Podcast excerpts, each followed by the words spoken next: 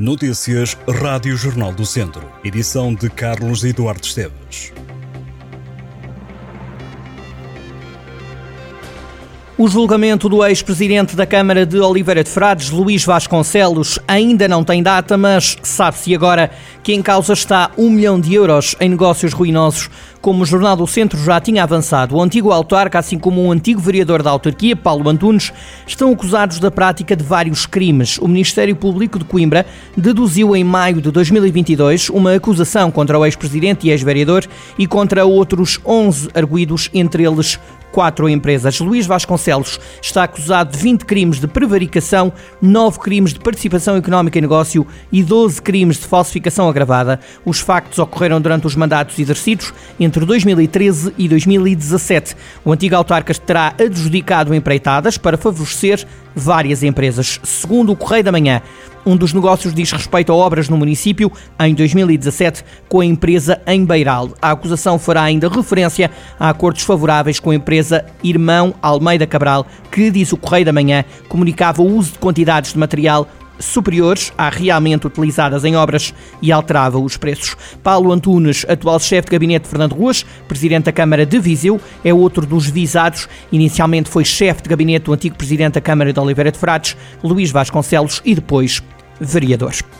Os bombeiros vão adiar a cobrança de taxas aos hospitais pela retenção de macas. A Liga de Bombeiros Portugueses reuniu com a direção executiva do Serviço Nacional de Saúde e ficou agendado um novo encontro para dia 18. A retenção das macas no serviço de urgência é um problema que afeta várias corporações do país, nomeadamente no distrito de Viseu, com os estrangimentos que levaram a Liga de Bombeiros Portugueses a tomar medidas. Se não fossem conhecidas soluções, as corporações passariam a cobrar aos hospitais pelo tempo que as corporações passavam nos hospitais à espera dos utentes.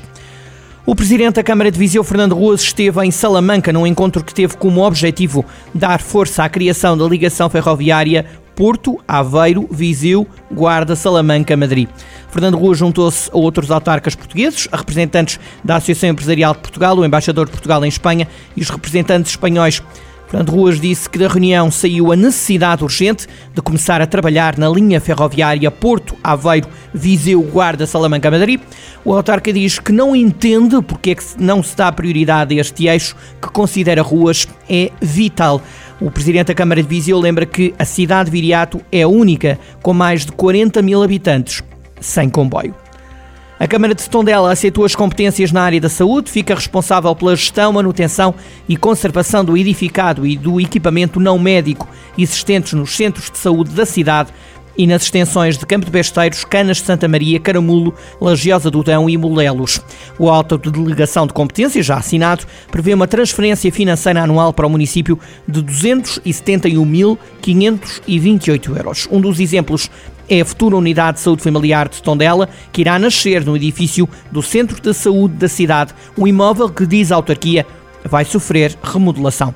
A Presidente da Câmara de Tondela, Carla Antunes Borges, disse que o Executivo sempre foi favorável à transferência de competências, mas que este processo teria não só de ser acompanhado por um envelope financeiro robusto, mas também de abranger vários aspectos ligados ao setor.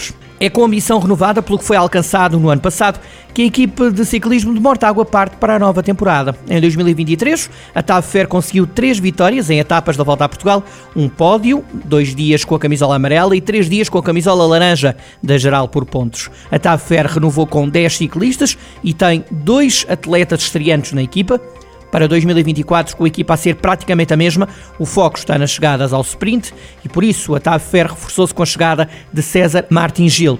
O diretor desportivo refere que a TAV Fer continua a apostar na formação e por isso chamou Andrés Taboada, um atleta ainda na idade sub-23.